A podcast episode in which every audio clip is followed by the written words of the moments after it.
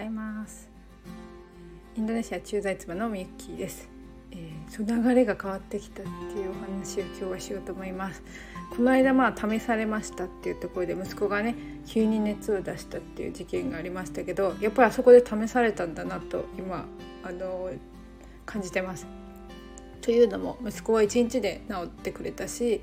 で次の1日目やってからの反響がすごいんですよ。びっくりした。ちょっと自分でもびっくりしてます。なんと Facebook グループに30人ぐらい集まりそうです。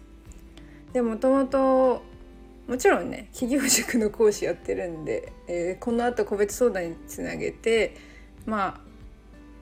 ああわよくばね企業塾に入ってほしいって思いもあるんですけどやっぱりねあのそこまでこう無理やり無理やりっていうかあの、まあ、自然な流れでそうなったらいいなっていうぐらいなんですよ。なので個別相談どれぐらいつながるか分かんないしあんまりこう戦略的なことも大して考えてないんですね。なのでなんかなるようになればいいかって思ってたんだけどまさかこんなに増えると思ってなくて なのでちょっとびっくりしてます。しかも一応ねあのよかったらお友達にもねこの講座がいいなと思ったらシェアしてくださいとか言おうかなって思ってたんですよでも言い忘れたの普通に言い忘れたんですけど全く言ってなかったんですけどそしたら急に勝手になんかねあの申し込みがボワーって増えてる感じです。なのでなんかね昔は集客っていうと本当にこうあんまりこういう宇宙的に集めてる感じはしなかったんですよね。本当にこう地味な作業をしていつの間にか集まってってくらあの繰り返したんですけど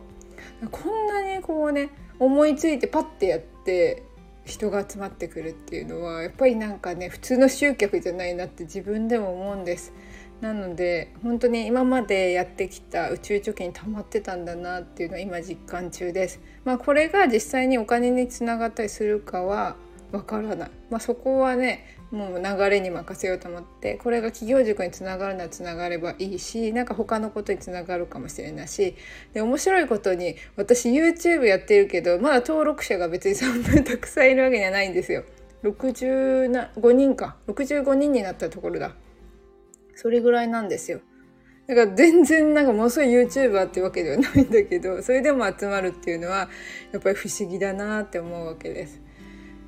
ね、それこそなんか私が積み上げてきた信頼からみんなそこ私のことを信頼してくれてる人たちが集まってるんだなっていうところでそれこそ信頼貯金っていうかねすごいものを感じております。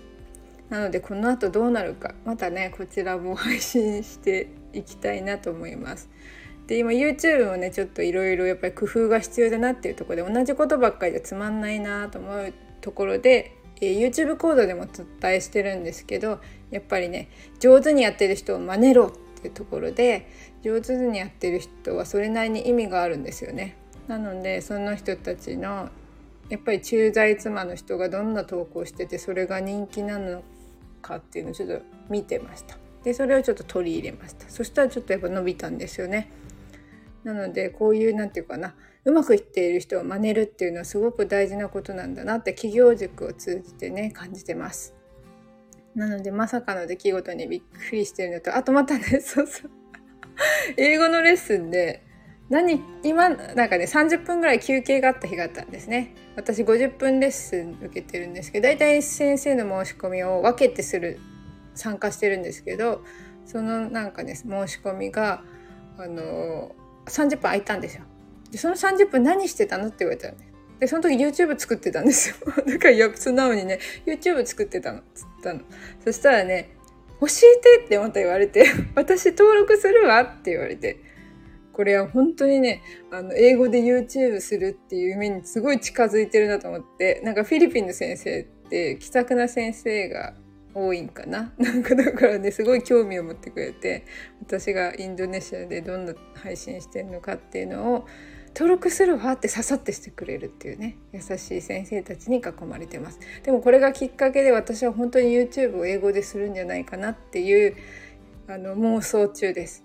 そして最近ねあの Twitter でも英語で絡んでくれる人が帰ってきてくれてあの英語でね今日ね YouTube のストリーミングで配信するのって聞かれたんですね。